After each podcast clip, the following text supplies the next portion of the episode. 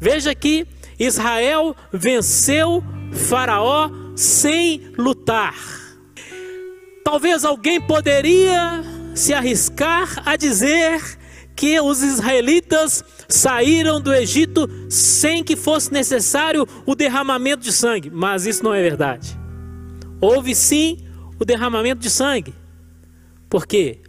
Porque o cordeiro foi sacrificado para que Israel fosse liberto.